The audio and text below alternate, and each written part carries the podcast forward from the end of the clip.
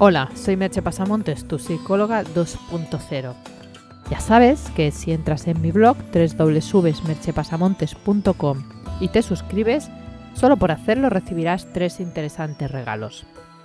Allí también encontrarás información sobre mis servicios profesionales de psicoterapia y coaching online y también sobre mis cursos online. Así que entra y comprueba todo lo que puedo ofrecerte. El podcast de hoy lleva por título Si quieres crecer y avanzar, pide ayuda. En nuestra época es muy habitual que las personas quieran crecer y avanzar, desarrollar al máximo todo su potencial. Hace 40 años las prioridades eran otras, porque es obvio que para querer crecer y avanzar, por lo menos en la sociedad occidental, primero hay que tener las necesidades básicas cubiertas. Pero una vez eso sucede, muchas personas suelen hacerse la pregunta, ¿y ahora qué? ¿Qué más puedo hacer? ¿Cuál es el sentido de mi vida? La proliferación de la autoayuda ha sido uno de los modos de dar respuesta a esa necesidad que se ha ido incrementando con el paso de los años. El campo de la autoayuda es muy amplio y ahí cabe de todo, desde autores con libros muy serios y bien fundamentados, a colecciones de perogrulladas e incluso afirmaciones más falsas que ciertas sobre todo en el sentido de que porque algo le haya funcionado a una persona, no significa que le vaya a funcionar a otra, y mucho menos que sea válido para todo el mundo. Para que una técnica o procedimiento tenga validez, necesita bastante más que el hecho de que yo lo probé en un determinado momento de mi vida y me fue bien.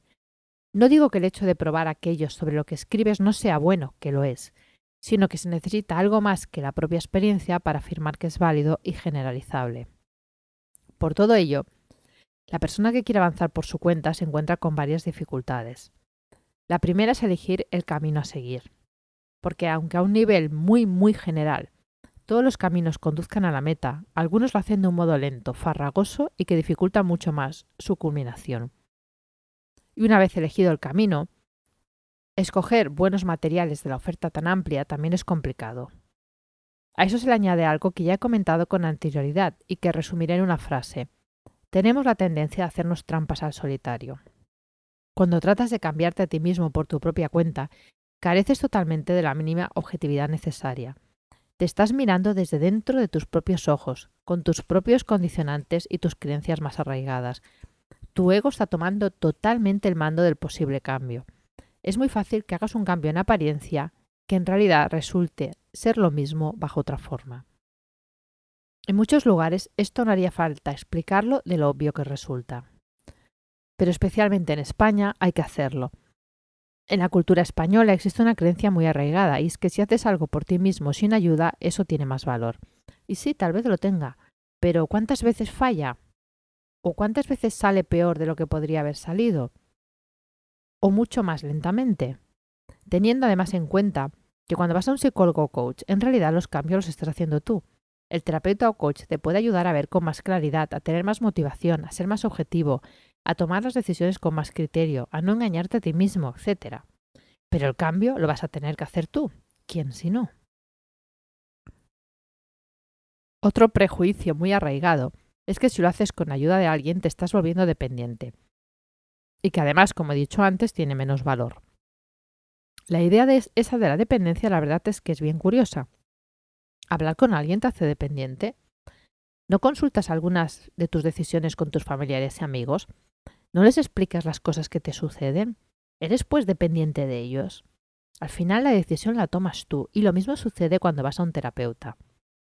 Una de las estructuras fundamentales para explicar una historia es la basada en el viaje del héroe de Joseph Campbell. Muchas de las más populares películas de nuestra época, como Star Wars, siguen esos principios. Es una estructura que de hecho ya está presente en la Odisea de Homero. Es algo consustancial con el ser humano.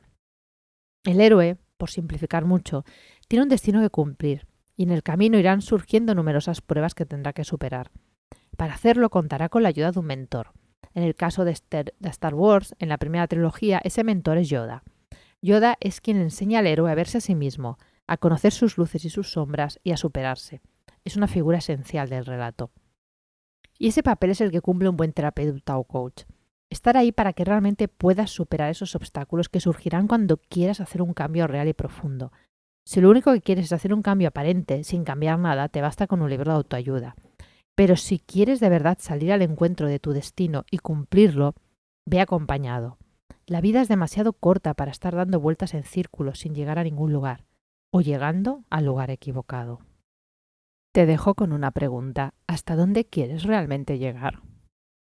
Hasta aquí el podcast de hoy. Puedes encontrar más información sobre el hablado en el podcast y sobre mis servicios profesionales en www.merchepasamontes.com. Te espero en el próximo podcast. Bye bye.